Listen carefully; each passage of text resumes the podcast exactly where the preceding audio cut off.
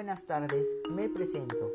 Soy Martínez Ibarra Diego Alexis del segundo 1. Este es mi trabajo final, proyecto transversal. Biblioteca virtual audiotexto literario.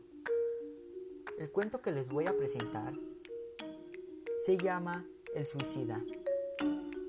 Escrito por un argentino Enrique Ardetson Inver. Empecemos.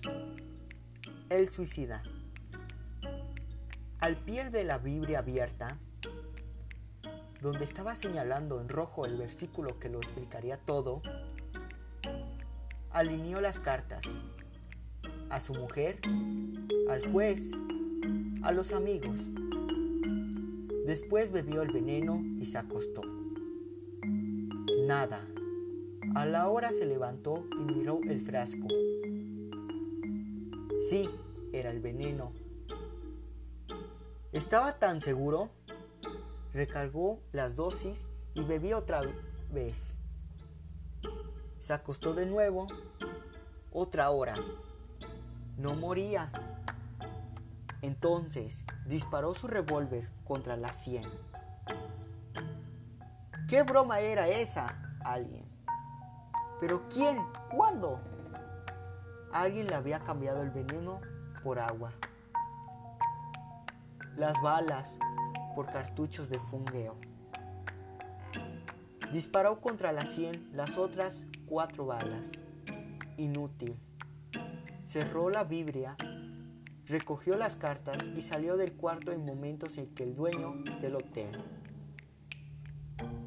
mucamos y curiosos acudían alarmados por el estruendo de los cinco estampidos. Al llegar de su casa, se encontró con su mujer envenenada, con sus cinco hijos en el suelo, cada uno con un balazo en la sien. Tomó el cuchillo de la cocina, se desnudó el vientre y se fue dando cuchilladas. La hoja se hundía en las carnes brandas y luego salía limpia como del agua.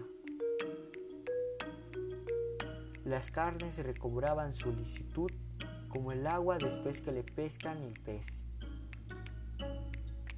Se derramó nafta en la ropa y los fósforos se apagaban chirriando. Corrió hacia el balcón y antes de tirarse pudo ver en la calle el tendal de hombres y mujeres desagrándose por los vientres acuchillados entre las llamas de la ciudad incendiada. Fin.